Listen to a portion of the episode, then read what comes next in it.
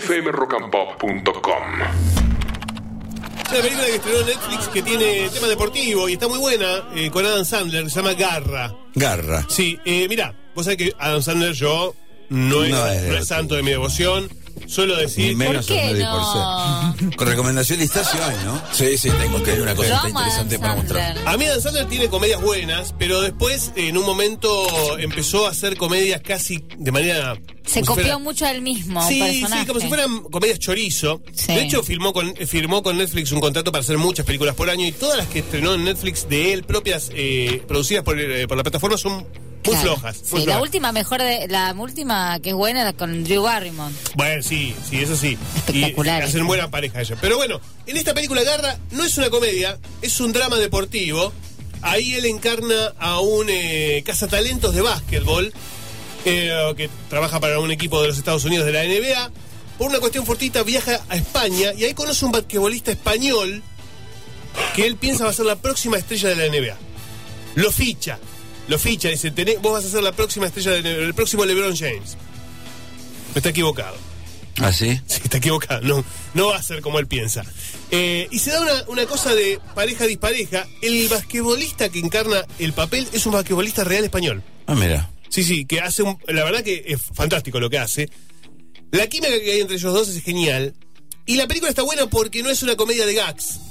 Es una. es- obviamente es una comedia dramática, pero no tiene el chiste bobo, no tiene la, la cosa escatológica, nada que ver. Mm. Por eso me parece que es una gran, una gran película de Adam Sandler que le encontró la vuelta acá.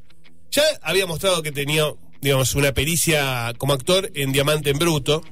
Esa era, era una, digamos, Sí. esa, esa comedia, digamos, esa- ese, ese- drama lo, lo mostraba como actor. Y acá vuelve a redoblar la apuesta y se presenta como un actor que puede hacer una comedia sin necesidad de los catológicos, sin necesidad del chiste barato. Creo que es una buena opción, Garra, sobre todo para los que les gustan los dramas deportivos.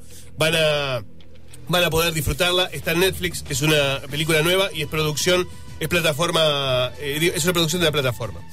Por otro lado, para los que busquen una serie de calidad, les traigo una serie de HBO, de HBO Max, ¡Opa! que me parece que es de lo mejorcito de este año.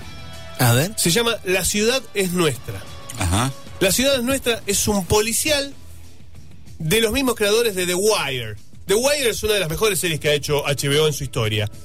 Una historia basada en un hecho real, corrupción policial en Baltimore, en donde un grupo dedicado a rastrear armas en la calle, un grupo policial dedicado a eso, se corrompe y empieza a meter preso a Tochimoche a un montón de gente para de alguna manera tapar su corrupción. Es, uno de esos policiales que no solamente es policial de calle, sino también policial de escritorio, pero que tiene un guion tan bien trabajado, tan bien estructurado y unas actuaciones tan buenas que la verdad te deja pasmado.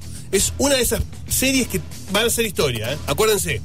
La ciudad es nuestra, así se llama. John Bernal es el protagonista. John Bernal ustedes lo conocerán porque es el que encarna a Punisher en la serie de Netflix, de Marvel, y también ha encarnado uno de los personajes protagónicos de las primeras temporadas de The Walking Dead. Así que les recomiendo fervientemente que vean esa serie en HBO Max, La ciudad es nuestra, y para los que quieran ver una película más pasatista, en Netflix, Garra. fmrockandpop.com. Conectate.